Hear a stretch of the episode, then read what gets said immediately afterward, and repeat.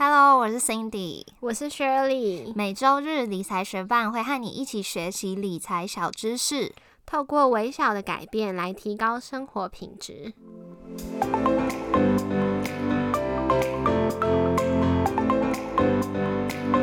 在节目开始之前，我们想要先感谢支持理财学伴的听众，在这边想要来念一则在 Apple Podcast 上面听众的留言，他的名字是 Robot 一一九九。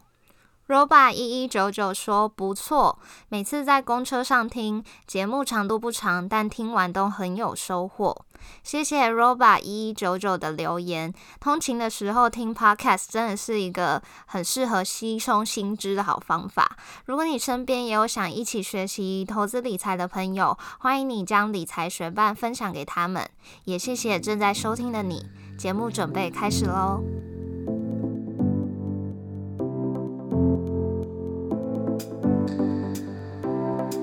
几天有学伴在 Instagram 告诉我们，希望我们可以聊聊选择权。老实说，Cindy 跟我都没有交易过选择权这种商品。不过我在看一本叫做《金融市场这样比喻你就懂》的书的时候，刚好看到他利用买火机的情境来比喻这项金融商品。他解释的非常易懂，所以这集就将这部分的内容分享给各位学伴。虽然我们未来也不一定会投入选择权的交易，但是能够借此机会多了解金融世界一点也蛮好的。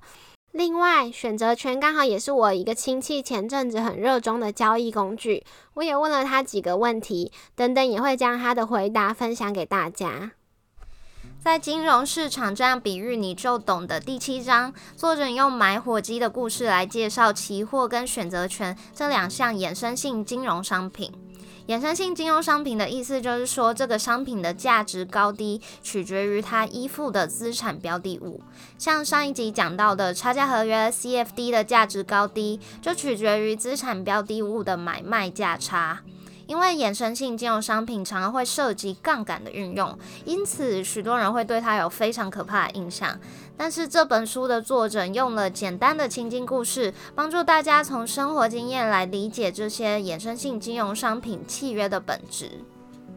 期货的部分，作者本来是用买火鸡的故事来让大家理解期货。那我想，在台湾大部分的人也没有在过感恩节，没有买火鸡的习惯，所以我就把它换成了买烤鸭的故事。Shirley 她真的蛮喜欢吃烤鸭的，她昨天有吃一只。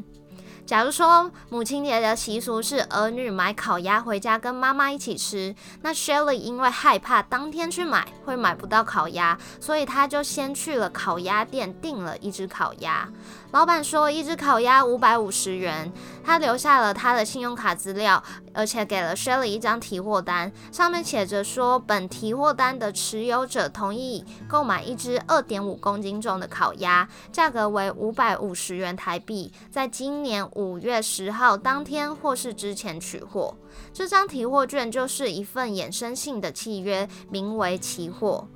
上面 Shelly 同意支付的价格就是履约价 （Strike Price），取货的日期就是交割日 （Delivery Date）。如果在取货日，也就是交割日前，Shelly 忽然发现他不需要这只烤鸭，因为他哥哥已经买好了，那 Shelly 也可以把提货单卖给别人，也就是金融界所说的交易期货。正式的期货契约可以在交易所交易，但是它的本质上其实就是这么简单。那选择权又是什么呢？如果我哥他就是阴晴不定，有时候会帮忙买烤鸭，有时候又不会，因为这样的不确定性，我会希望可以买一个烤鸭的选择权。也就是说，我想要保有买烤鸭的权利，但是我最后不买的话也没关系。那我去烤鸭店的交易情况就会是这样：烤鸭店老板告诉我，今天订一只二点五公斤重的烤鸭的价格是五百五十元，这也就是现货价 （spot price）。如果要用这个价格保留烤鸭的话，就要先支付一百元的定金，然后会拿到一张提货单，上面写着。这张提货单赋予持有者权利，可以在今年五月十日以前，以五百五十元购买一只二点五公斤重的烤鸭。用金融术语来说，这份提货单就是一份买权。如果我最后没有去买下这只烤鸭，这份选择权就会到期，这一百元的定金也就飞了。如果我有去买下烤鸭，也就是行使选择权，最后花费的金额就会是一百元的定金加上五百五十元的烤鸭价格，总共是六百五十元。听到这里，你会不会觉得那有什么好玩的？哪里紧张刺激？那是因为我们还没有将市场波动纳入考虑。假如说，在我已经预定了一只烤鸭之后，突然烤鸭的价格飙涨了三倍，来到一只烤鸭一千六百五十元，这时候我就会很兴奋啦。如果我哥没有买烤鸭，我就可以很得意的带一只烤鸭回家，说我只用市价的三分之一就买到喽。就算我哥已经买了烤鸭，完了我还可以把这张提货单用一千一百元的价格卖给我的邻居。对邻居来说，他最后买到的价格比市价便宜了五百五十元，但是对我来说，我则是赚了四百五十元呐。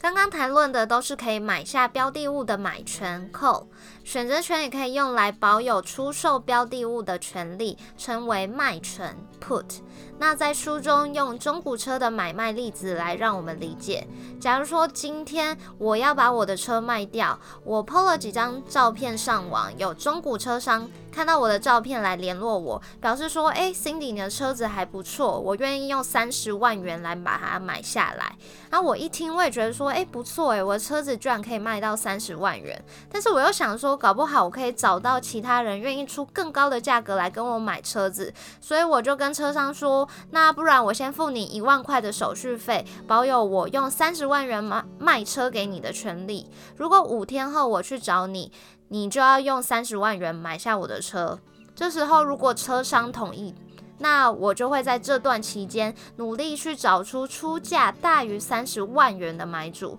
如果没有更好的价格，那我就会去找原本的车商把我的车卖掉，净所得就会是二十九万元。但是如果我有找到别人愿意用更高的价格，像是三十五万元买下我的车子，那我就会卖给他，而原本的车商保有那一万元的手续费，但是我这边的净所得就会是三十四万元。然而，真正在金融市场交易期货跟选择权的人，通常不是真的想要拥有烤鸭啊、车子或是原油、黄金，他们只是在找人对赌价格的波动而已。所以，实物交割是非常罕见的，多数人都会以现金来结算。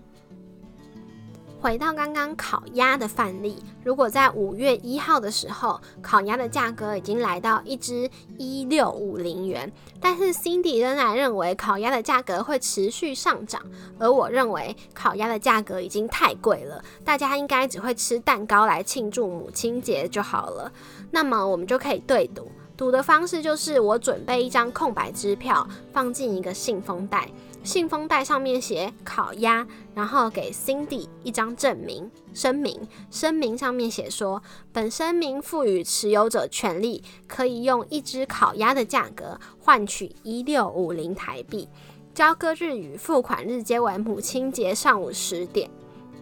在母亲节那天早上，Cindy 就会来我家敲门，给我一六五零元，然后逼我打电话去烤鸭店问老板一只烤鸭现在多少钱，并且把那个金额填在支票上，然后把支票交给 Cindy。当然，Cindy 拿到支票之后可以不用去买烤鸭。重点是，如果烤鸭的价格降到一千元，那我就赚了六百五十元；如果烤鸭的价格上升到两千元，Cindy 就赚了四百五十元。不持有实际商品，只要找到人对赌，就可以从价格的波动中获利。这就是衍生性金融商品的特性。听到这边，你有更理解期货跟选择权的意涵了吗？你有注意到，在烤鸭选择权的例子中，Shelly 只是先付了一百元的定金，就能撬动五百元甚至上千元的交易。这就是杠杆，让我们可以用较小的资金启动了更大的获利可能。原本烤鸭价格五百五十元，如果跌到了一只四百元，Shelly 当然就不会去兑换烤鸭，但也没有人会去买他的烤鸭选择权，那 Shelly 就是赔掉了定金一百元。所以说，作为选择权的买方，赔最多就是赔掉了本金，赚钱的话，获利则是有可能无上限。这也是为什么会有许多人在推荐选择权这个商品。但是你有注意到吗？如果今天烤鸭从五百五十元上涨到了六百元，对 Shelly 来说，他一样还是亏损五十块，因为他已经先付了一百元的定金了。买方虽然输，但也不至于输得太惨。不过，就算看对方向，价格的波动不够大的话，买方还是赢不了。在节目开头的时候，我提到选择权刚好是我一个亲戚前阵子很热衷的交易工具，所以我就问了他几个问题，用快问快答的方式跟大家分享。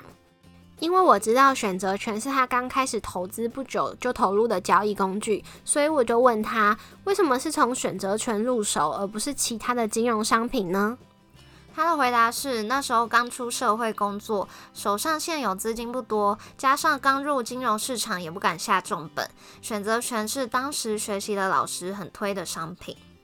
接着我又更延伸的问他：选择权那时候对你最大的吸引力在哪里？有哪些好处呢？他的回答是在交易时只做买方，因为可以以小博大，看对方向，资金翻倍的速度会很快，而且最大的风险就是买入资金赔光，不像期货会被断头还要倒赔。然后前阵子我也得知他转移投资重心，所以我就问他为什么要放弃选择权转移投资重心呢？他的回答是最近转移投资重心主要是。因为身为一个工时正常的上班族，没有办法随时盯盘。目前台股券商不是没有自动停利停损的设定，就是很难操作。但是台股的衍生性商品，杠杆倍数高的都有时间价值，即便你做对方向，如果没有立刻出场，还是有可能会赔钱，因为时间的关系，损失掉不少价值，甚至到归零。另外还有台股的交易成本也比较高，像是交易税、手续费都是一笔负担。最后就是最小的交易单位限制比较高，因此最近才会将重心转移到其他市场。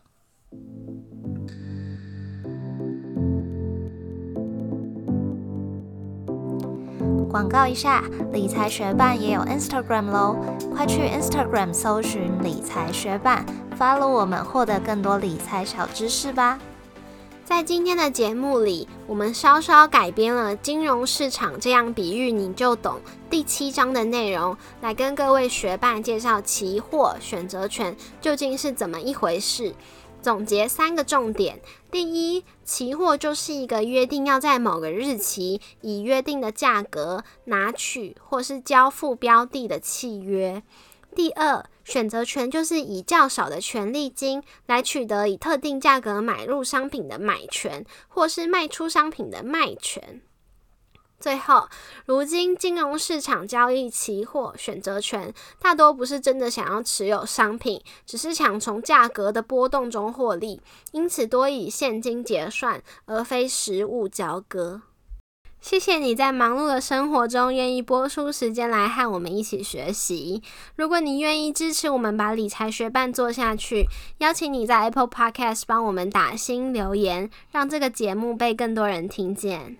如果你身边有想一起学习投资理财的朋友，欢迎你将理财学伴分享给他们。我们的网站上会有文字版的整理，如果想要收藏或是回顾，也欢迎你上去看看。网址是 moneymate 点 space 斜线期货选择权，拼法是 m o n e y m a t e 点 s p a c e 斜线期货选择权，也可以在节目简介中找到网址哦。理财学霸，我们下次见，拜。